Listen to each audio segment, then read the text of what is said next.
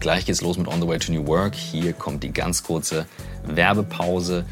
Unser Partner in diesem Werbeslot ist die Firma Fidelity mit einem neuen Produkt, Fidelity Wealth Expert. Das ist folgendes. Ihr könnt über einen Online-Fragebogen eure Risikobereitschaft, eure Anlageziele, die finanzielle Situation ermitteln lassen und bekommt dann von Fidelity Wealth Expert einen unverbindlichen Anlagevorschlag für ein Portfolio. Das Besondere daran ist, anders als bei anderen Robo-Advisern hat Fidelity ja einen weltweiten Zugang zu unabhängigen Investment-Experten und damit gibt es dort Menschen, die dann eben aktiv auf Schwankungen, auf Veränderungen am Markt und so weiter reagieren und euch damit eben den Zugang zu einem Investment-Tool, einer Investmentlandschaft bieten, die sonst Profis vorbehalten ist. Das Ganze findet ihr unter der Adresse wealthexpert.fidelity.de und mit einem Vermögensverwalter, der über 368 Milliarden Euro Kapital weltweit verwaltet, habt ihr dann Zugang eben zu einem Portfolio, was normalerweise Profis zu sehr günstigen Konditionen in dem Fall auch noch normalerweise nur erreichen. Also, schaut mal auf die Seite wealthexpert.fidelity.de und viel Spaß beim aktiven Managen eures Portfolios mit Hilfe der Profis von Fidelity. Und jetzt viel Spaß mit On the Way to New Work.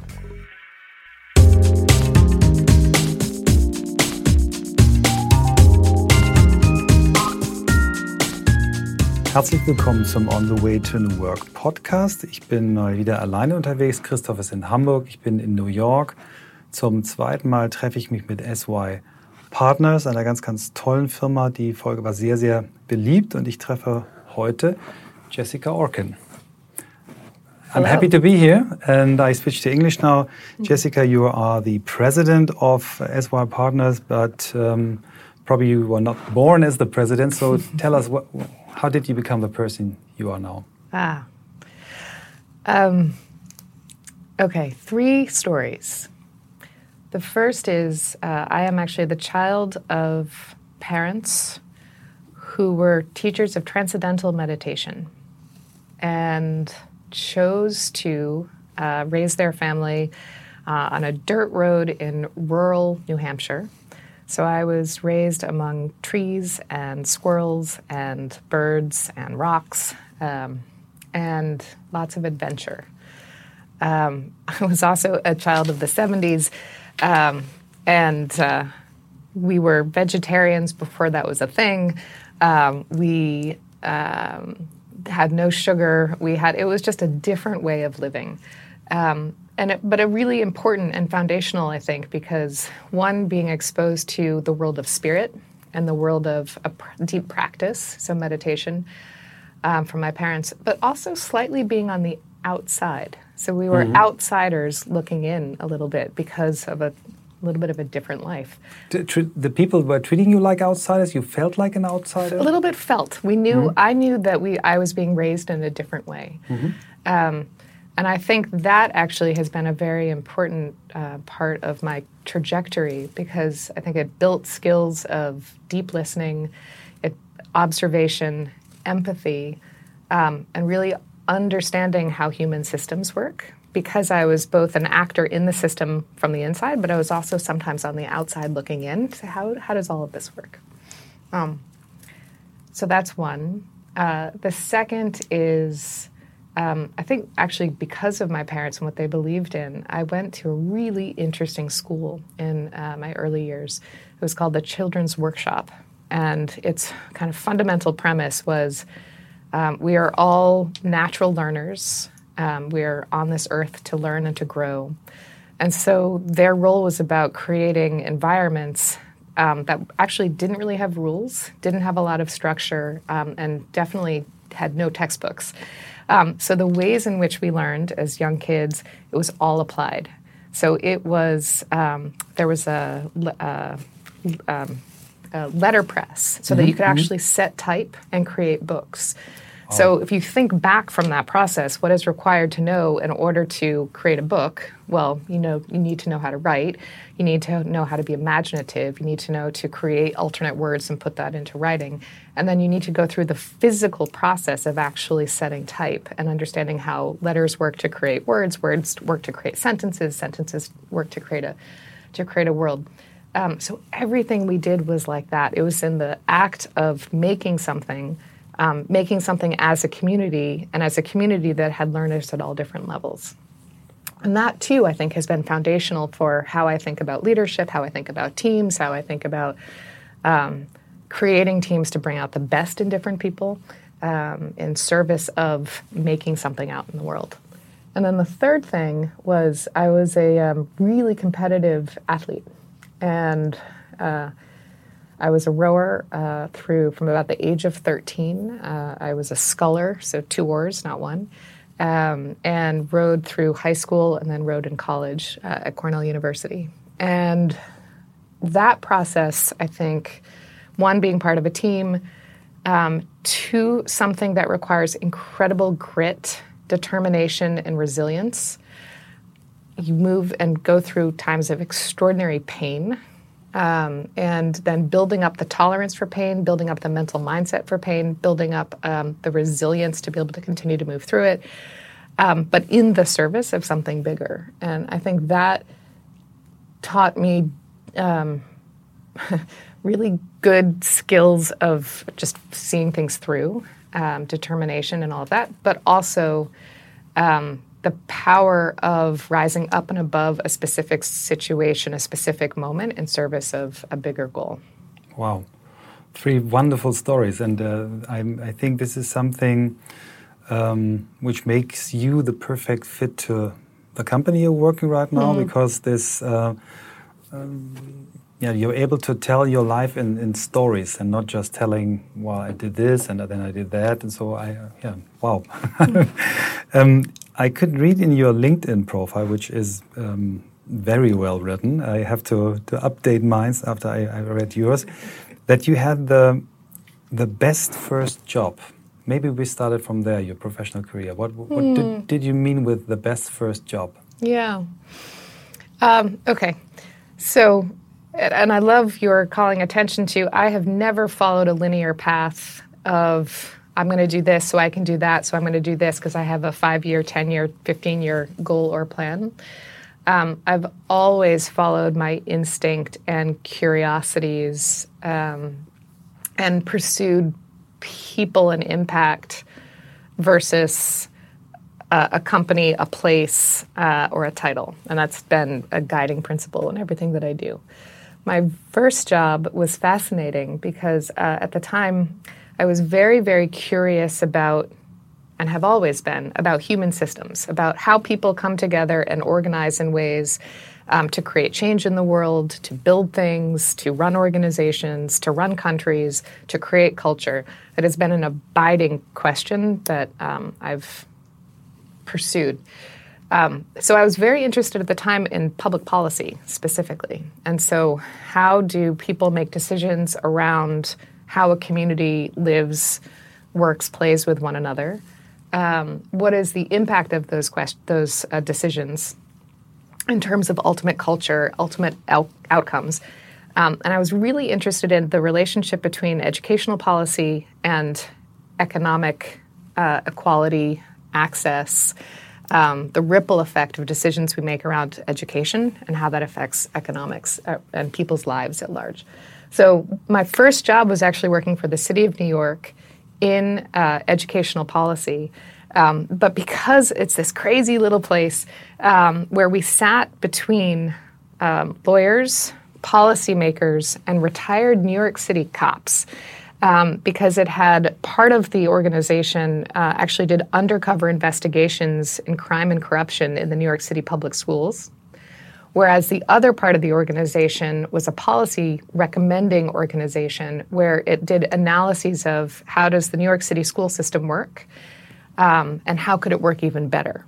And they would hire every year between two and four of just out of college little hatchlings, um, idealistic and smart. Um, and we were the only people who could really work between the uh, cops and the undercover work and the lawyers and the policymakers and the policy work. Um, and why this was the best first job in the world was because I moved to New York City, never having lived in a large city, and was suddenly immersed into how the city actually actually works doing ride alongs in police cars, seeing how um, police see the world, um, going undercover into the public city schools to really understand how our school system works. But at the same time, doing the work with lawyers and policymakers to envision how could this be better. So it was one foot in deep, deep reality of current situation. I saw things I had never even imagined possible. Um, but then on the other hand, part of my job was imagining what could be possible, what could be made better, what could be. And so it was um, constant triangulation between what is and what could be, and how do you bring those worlds closer together. Wow. Um, what, what made, made you then change to, to to your new world of corporates and, and stuff mm-hmm. like this? Um, so while I was in, still in the world of public policy, mm-hmm. I uh, had the opportunity of working with the Ford Foundation. And the Ford Foundation had uh, something at the time that was called the Corporate Community Involvement Initiative. And what it did was it took corporate leaders and community leaders and connected them uh, around a question of with the, with the, resources of the corporate world, with the understandings of uh, community based organizations, what might we do together to actually further objectives that would be good for this particular community?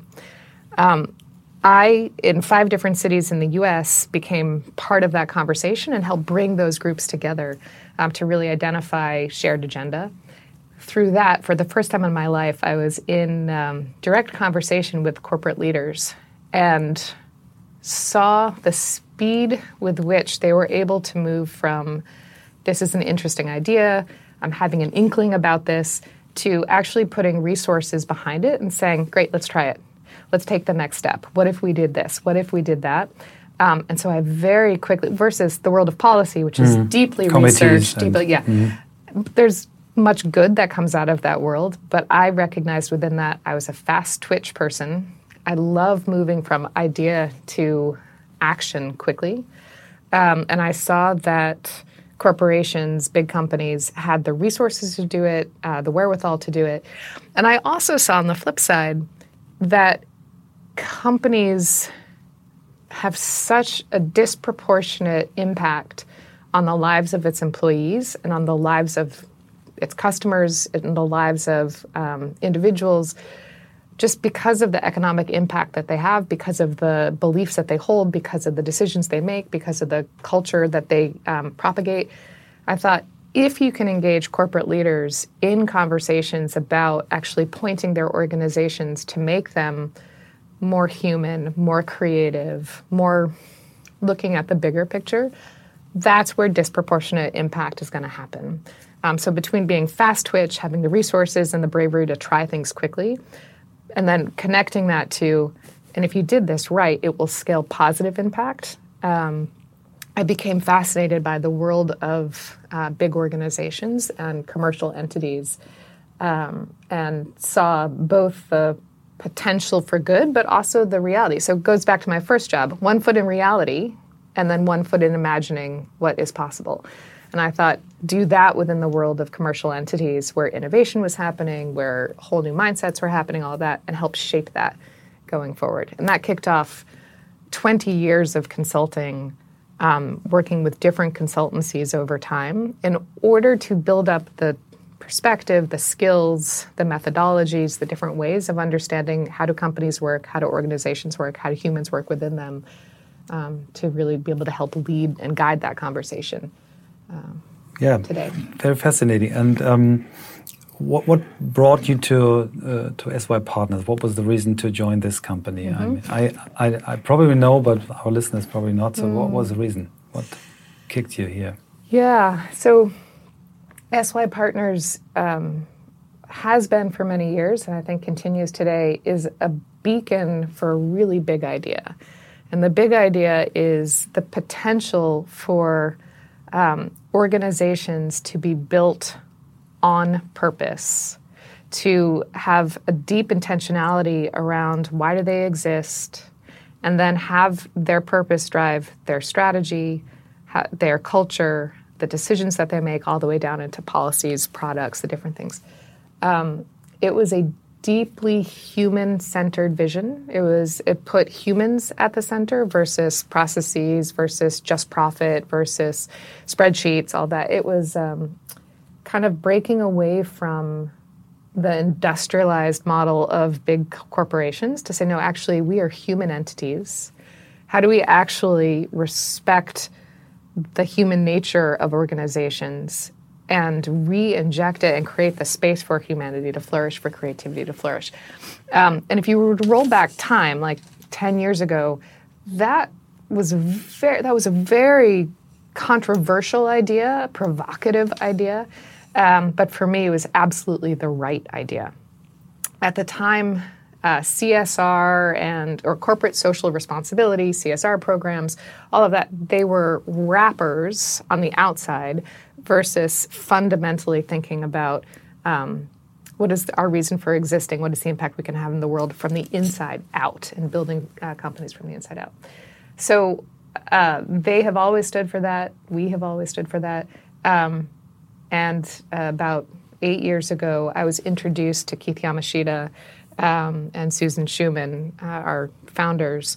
And it was very much in the spirit of you all need to know one another.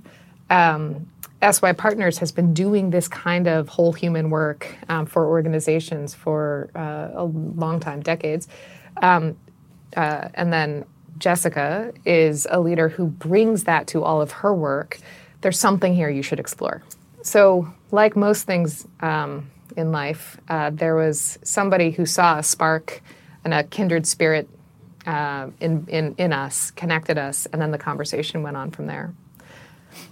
Yeah, um, I've talked to, um, to, a couple of colleagues of you before this podcast, and uh, um, one of them uh, said that you, um, over the years, you're with SY Partners, and he, he, said there's, with a lot of respect, uh, you found your voice. What do you mm. think can he mean with this? Hmm. um, answer in a couple ways. Um, so, my own personal experience of my time here is precisely that. Um, I think some of it for me is the process actually of just getting older. Um, and getting older within a community and a context that I find deeply um, supportive and willing and able to see me as a full human with all that makes me great, but also my vulnerabilities, the things I'm less great at, um, and to hold the space for uh, me to be seen, for others to be seen, um, and for us to work together in service of a really big idea. Um, versus each of us acting as individuals, trying to claim as much space um, and compete. Um, so part of it is an unfolding within a, what for me is a very supportive, nurturing context.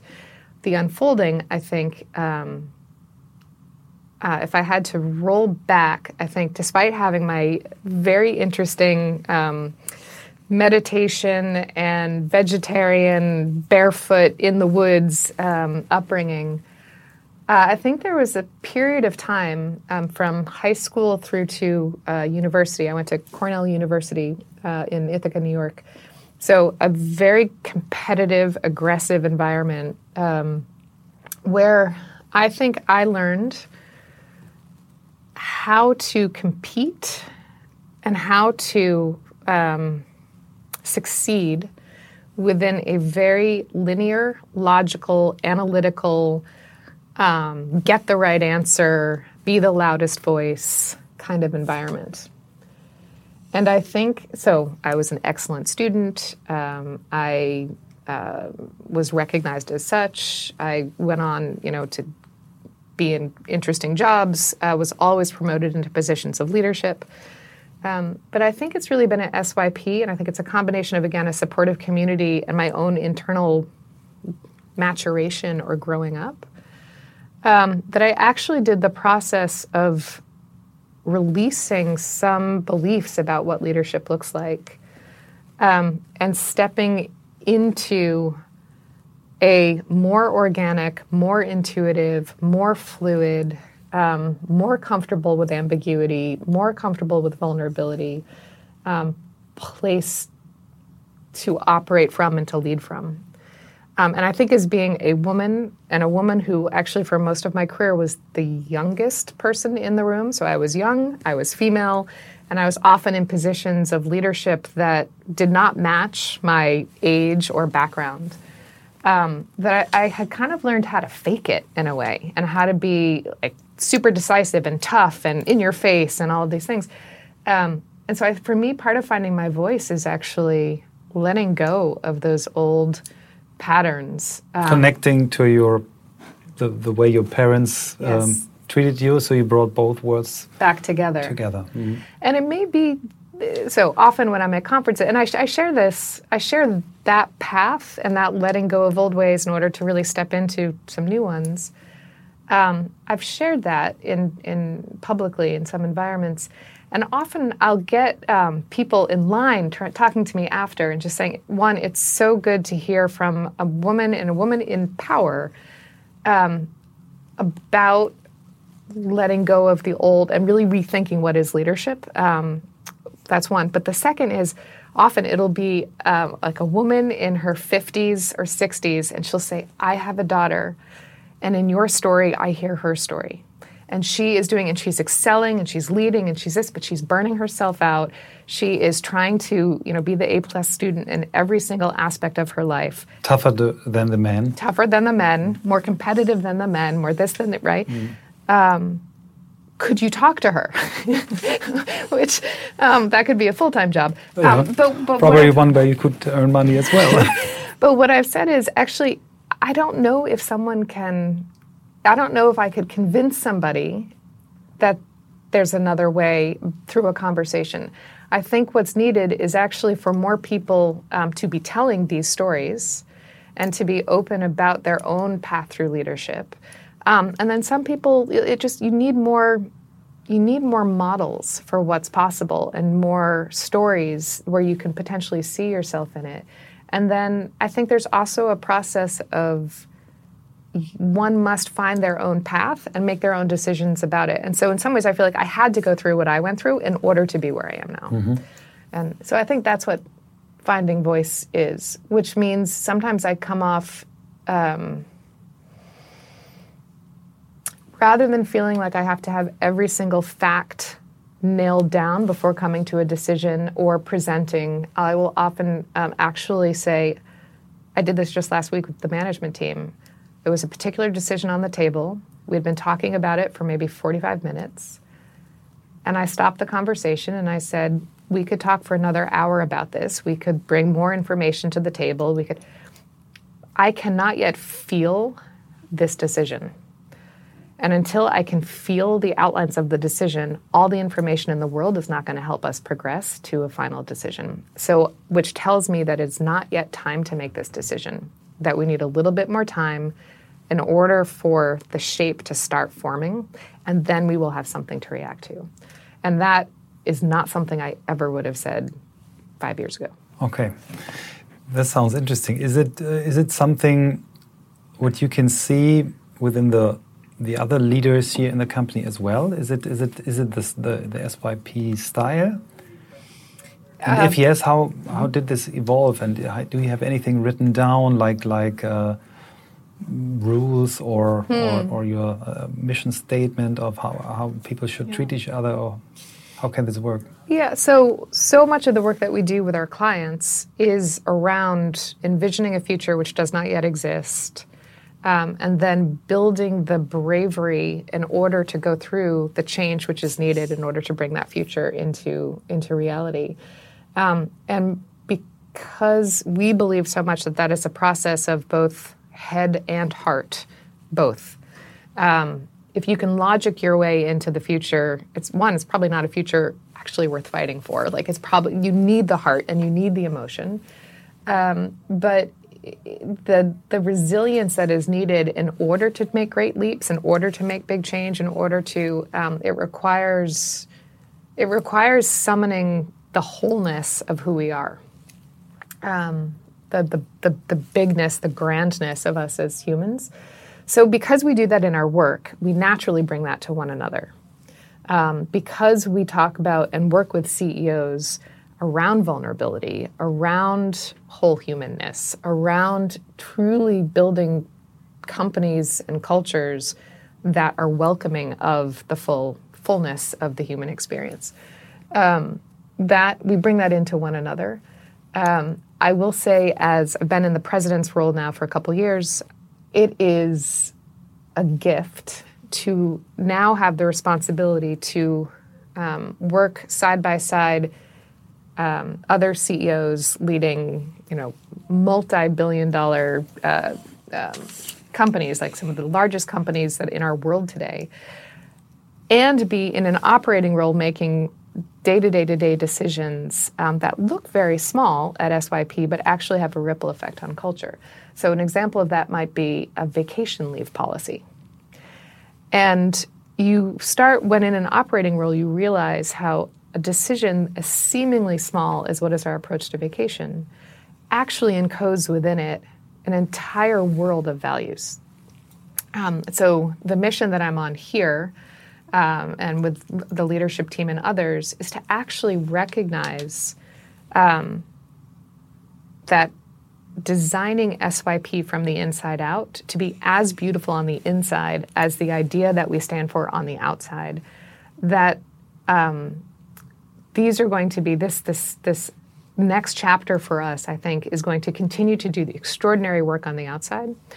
Um, and continue to, to learn from and lead our clients through massive change. Um, but to do that same kind of design work for us on the inside and actually make explicit some of the things that in a founder culture have been more implicit.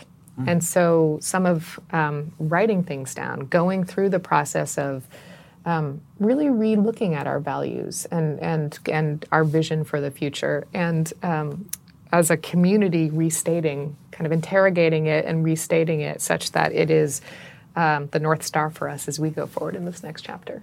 Wow.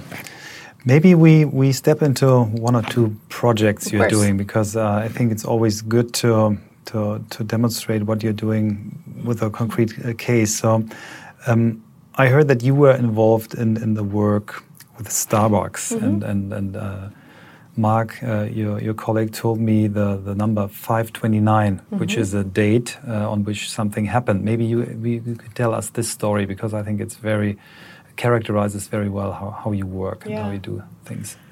Yeah. So. Um,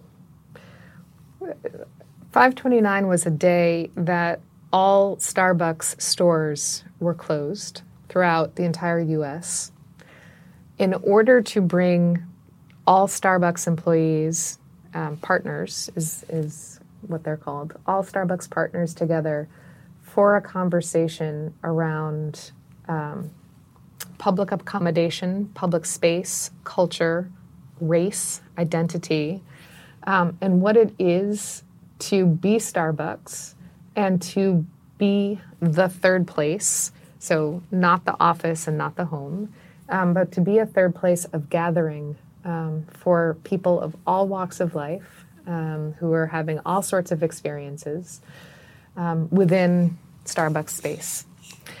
The reason why they made this uh, gigantic decision to close down all stores. You, you have to say it's 8,000 of them in the US, huh? Yes. Something like this, yeah. It, yeah, it's over 8,000 stores in one day, close everything down. Um, was because a horrible incident had happened um, just two months er- earlier, um, which was in Philadelphia. Um, two men ended up being arrested um, for no cause, um, but because of an interaction uh, that happened where it escalated, uh, and the store manager did not see them as paying customers. Um, one thing led to the next, and cops were called, and these two gentlemen were led out in handcuffs.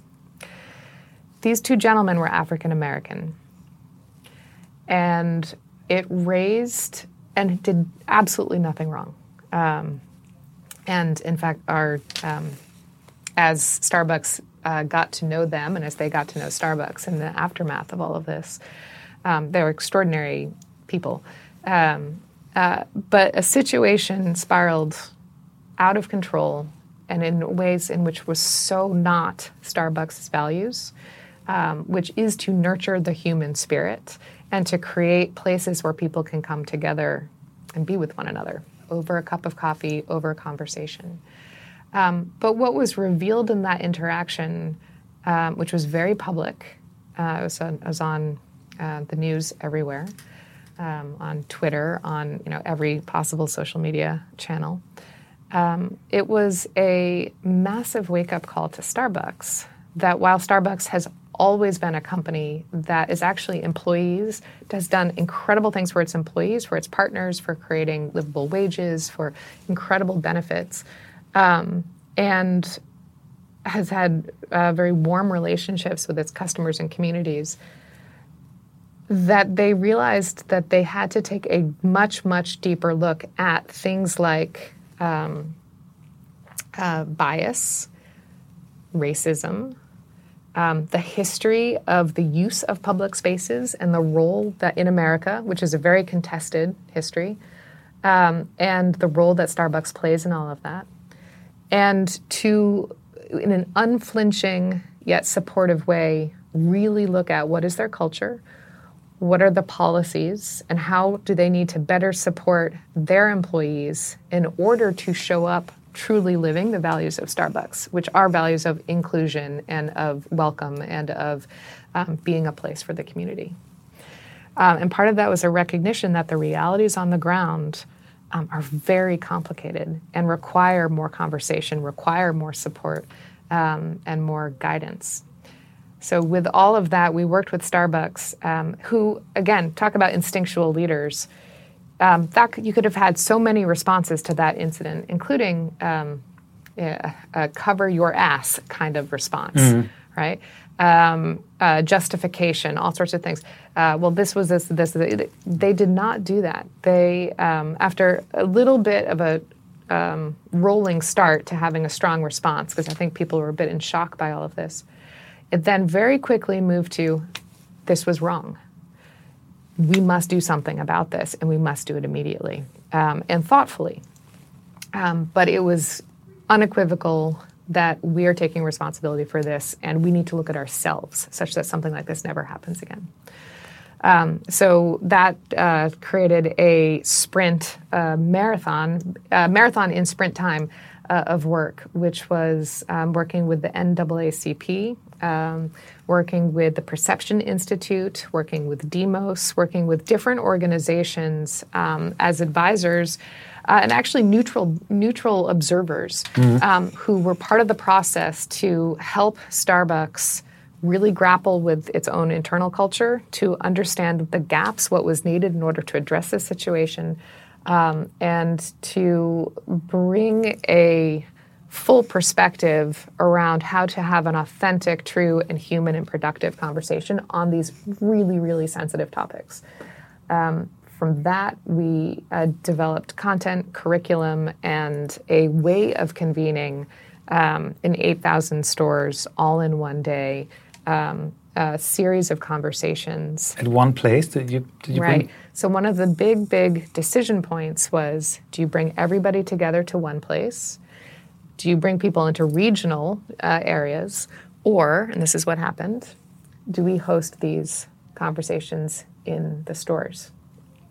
Um, there was very strong argument to be doing it more in a more centralized way.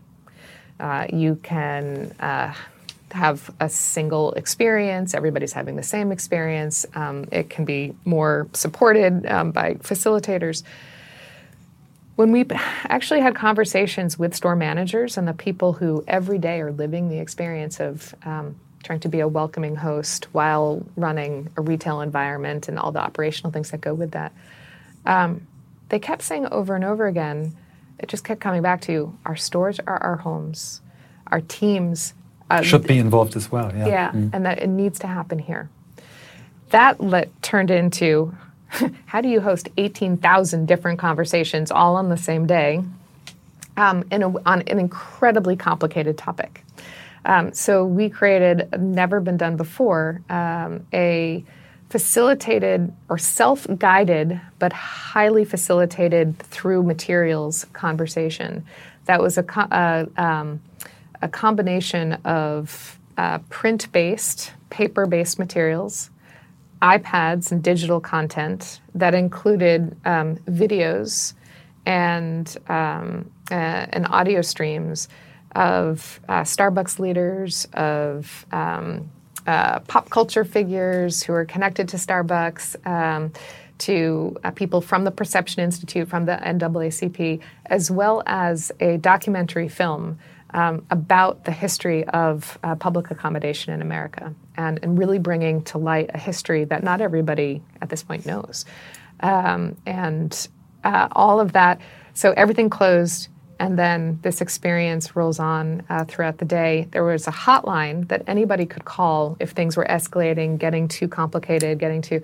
Um, and, and, did it escalate in some? It's amazing. Um, the degree of difficulty in terms of the um, uh, the human side of it, uh, the emotional side of it, and then just the tech technological side of it because you are drop drop shipping uh, eight thousand iPads. And, yeah, uh, more than yeah, eight thousand yeah. iPads. It yeah. was Apple was quite happy. Um, so uh, and everything worked. Wow. Everything worked, and it is, um, and it was also we were very clear, and Starbucks was very clear. It was just the beginning. So not you cannot create systemic or cultural change in one day.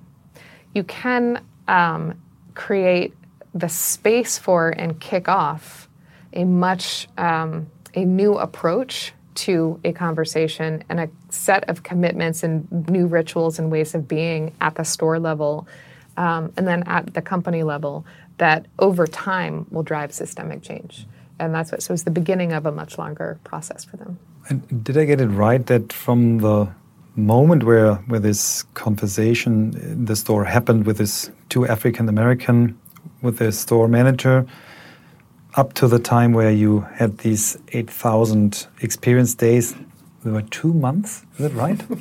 yeah, it was. We're we've all actually, I think, tried to black out the actual number because, um, yeah, it was it was uh, between six to eight weeks. Um, everybody from Starbucks to the SYP team to the many other collaborators who were involved with this, um, people we functioned on very little sleep. Um, and the other thing that we did, which was part of this, uh, which allowed us to move very quickly, but it also means that we didn't sleep very much, was we prototyped everything. So rather than doing six weeks of design work and all that, and then two weeks of putting it all together and shipping it out, we did rapid prototyping of different ways of structuring the conversation. Um, and then we would bring it out to stores and store managers and we would test everything. And we would test things in how would this conversation go in a store which is in a predominantly white area? How would this go in a predominantly African American area? How would this go in uh, a store which actually is predominantly um, new Americans? Um, and and so people coming in from all over the world, but lots of immigrants, right? How so we over and tested and tested and tested rapid prototyping um, until uh, we got to something that was going to work. Wow, such a project needs a yeah a very special leader on on, on client side. How how much was the CEO involved? Oh um, yes. So Kevin Johnson, the CEO of Starbucks, as well as Howard Schultz, uh, who at the time was the chairman of Starbucks. Um, both were very involved and deeply committed to it. And I think it was their leadership and bravery um, to one immediately recognize this is not us. This is not what we stand for. But then the second recognition was, but this happened, which means this is us. And that's what we have to address. Um, so they were personally both very involved. Their board was involved. Um, it had full support of all of the, the senior leaders um, and full involvement of the store managers and, and partners throughout the stores. You, your company has the privilege to work with with some of the, the best leaders in, in the country, if not in the world. Um, what do you see have these people in common, great leaders? Hmm. So we've talked a lot about this internally because we do, you know, we work with extraordinary people um, who inspire us and um, and they are very, very different from one another. So, some of the things that are the same, generally, they have the, they're all brave. That is, I think, the first thing. They are all brave and they all can um, have deep convictions and then run after them and make them happen. They have the ability to manifest ideas into reality. And that requires a bravery and a fortitude and um, the ability to enlist other people into it. But some people do it with extreme charisma. So, vision plus charisma, um, and then people will follow. Others um, are very humble and do it actually very, very quietly and a much more of a team based approach. Um, some are extraordinary operators and actually deal, really believe that um, impact is in all of the details, and so getting all of the details right. So there's not one archetype. Um, and I think sometimes because of the big names that we work with, sometimes people misrecognize, say, ah, you know, to, to, to work with to work with SYP, you probably have to be, you know, a larger than life, charismatic CEO. And the answer is some of our partners are like that for sure, um, but not all of them. And but they all have a bravery and a belief in what's possible and fighting for it. They're all fighters. They just fight in different ways, and they're all growers, and they all they all grow and build in different ways. You work um, not just for corporations; you work for social topics as well. So I learned that you personally was involved in work uh, with the Obama mm -hmm. Foundation, as I'm a very, very big fan mm -hmm. of uh, Obama. So I wrote a very long article about the mm. brand Obama, I think about 10 years ago. Um, and I, I, I, still follow him, and I yeah I wished he, I, I, could read more about him right now. -hmm. Uh, I will see him um, next week in Munich, first time live speaking. So, what was your impression of him, especially how do you see him as a leader or mm. his, his leader, leadership style? Yeah. Um, well, meeting him was one of the highlights of my career. And that's in a career that includes meeting the Dalai Lama and um, Oprah. And last two weeks ago, um, our folks met with the Pope. Uh, you know, so this is, we meet with extraordinary world leaders uh, of business and otherwise. Um, and meeting him was uh, absolutely a highlight. Um, I I found him to be an incredible mind. And he has the ability to see an entire system and all its implications all at the same time. He can hold all of it in his head. Um, I think, uh, and the experience of him in person is um, a microcosm of the experience of like what he is as a symbol, right? So if it is a symbol, and what uh, he communicates to the world is one of the audacity of hope, right? One of one of hope, one of optimism, one of possibility, um, but then also one really backed by. Um, uh, systemic change and being able to see the system. And so when you meet with him in person, it's quite it's similar, though I think it majors on the mind and majors on the system. Um, he's a very very deep thinker, and he's imagining all of the uh, the different possibilities all at once. And again, holding he has the capacity to hold all that in his head. Um, I think the thing I would love to see um, more of is more letting loose, more joy, more um, hold, continuing to hold a giant ambition for what is possible for us as a people. Um, and a people beyond boundaries, so not Americans, but for the world, I think. Um, holding that ambition, continuing to speak of it. And then I think one of the things with the Obama Foundation, um, how do you do the work both at a systemic level, at a policy level, but also at a storytelling level? Also, getting more stories of hope, more stories of change, more stories of possibility. Um, so it's both sparking the change, supporting the change, but then also inspiring through stories and inspiring through examples. Um, and so I see many, many, many years of contribution and um, a ripple effect of change over time, um, which is grounded in a belief of all of our potential and reconnecting us to it and helping fully activate it. So it's the opposite of empowerment. It is actually a recognition of the power that already lives in all of us, um, but then creating the support structures and the systems in order to fully develop that. Very interesting. Um, you probably get inspiration from all these people you meet, but but uh, we always, or almost every every podcast episode, we ask the question were the five books that most influenced you? Mm. Could you could you remember, let's say, three to five books where you say, "Well, this really influenced my way to the person I'm now"? Mm. um, I, they're probably. I'm a gigantic reader, and I'm a gigantic reader actually uh, in recent years, um, well, past years, and then recent years of fiction with lots and lots of years of behavioral psychology and business between. Um, I think the things that I draw the most inspiration from um, are either the stories of people, so biographies. Um, and so, actually, um, Obama's um, Dreams of My Father um, really touched me. Uh, anything historically, I think Doris Kearns Goodwin is a phenomenal historian and a historian um, for uh, really looking at America, American culture, um, but also how teams work. So I found it really instructive thinking about teams. Um,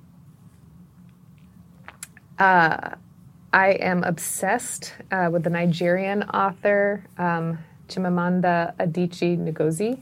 I'm sure I did not say that correctly. Um, but she is a towering voice coming out of Nigeria, and a book that I think uh, um, everybody should read is Americanah. um, which is America, the Na, N A H. Mm-hmm. Um, it is a beautiful insider outsider look on America and culture. Um,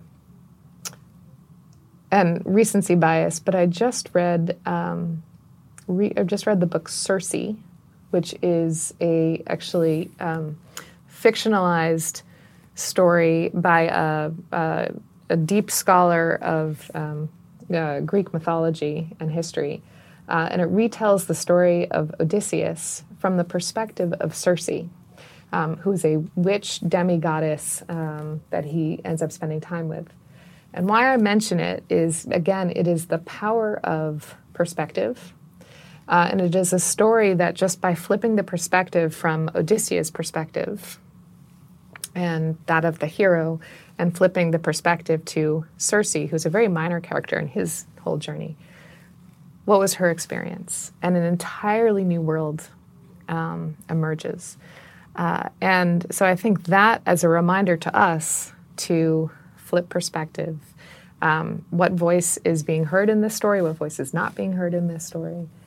um, is is very powerful. Uh, and and then I will also always um, go back to poetry. Uh, uh, I think reconnecting to beauty and to awe um, and to the little hidden moments. Um, and it's funny because I have a 14 year old, almost 15 year old son, and he knows that I am the president of this consulting company that works with these extraordinary leaders on these giant questions of business. Um, and I'll be sitting on the couch reading a book of poetry. And I'll say, Mom, what does this have to do with your job? And I said, It has everything to do with this job. It is how do we reconnect to our own humanity? How do we reconnect to beauty? How do we bring that into that which, which we design and create um, and bring forward? Last question. Uh, what kind of advice would you give your son or this next generation when they, they are thinking about getting into a career, into a job? What is the, the I mean, we, we see strange things happen. Yeah. And um, I think it's very difficult to find the, the right path. So I think it's more important than ever that, that parents give some, some hint, some advice, not to tell them what to do, but, but on what to focus. Um, one is at a very early age, tune in to listening to your own voice and your own inner wisdom, even as you're accumulating ways of thinking and knowledge and from the outside. Um, I think one of the biggest sorrows is when people follow paths that were imposed on them. Um, and I think uh, we believe that's true for companies as well. When companies follow paths that are just kind of the thing they should do versus actually what their nature tells them, and it, it is uh, the the joy and the potency comes from I think actually really connecting um, and expressing who you are through what you do. So one is learn how to tune into that early. The second is um, get out and experience actual work in life versus just reading about it in books. And so while I have I love books and I love reading and I have a big academic background, um, I get out and just live it and you will I, I thought I was going to be um, I thought I was going to be many things, including I thought I was going to be a professor only to realize no, I actually want to be out in the world making things happen um, through applied making. I thought I wanted to be a lawyer. I was in public policy, and I very quickly realized that was not the route for me. Um, so get out and actually do work of all sorts, um, and that will help shape things. Jessica, thank you so much for this inspiring 45 minutes, and mm. I wish you all the best. And I do hope that we will see us in Germany. Yes. There are so many conferences where you would be the perfect keynote speaker, and I would love to make, uh, make you some connections in Germany. Thank you so much. Thank you.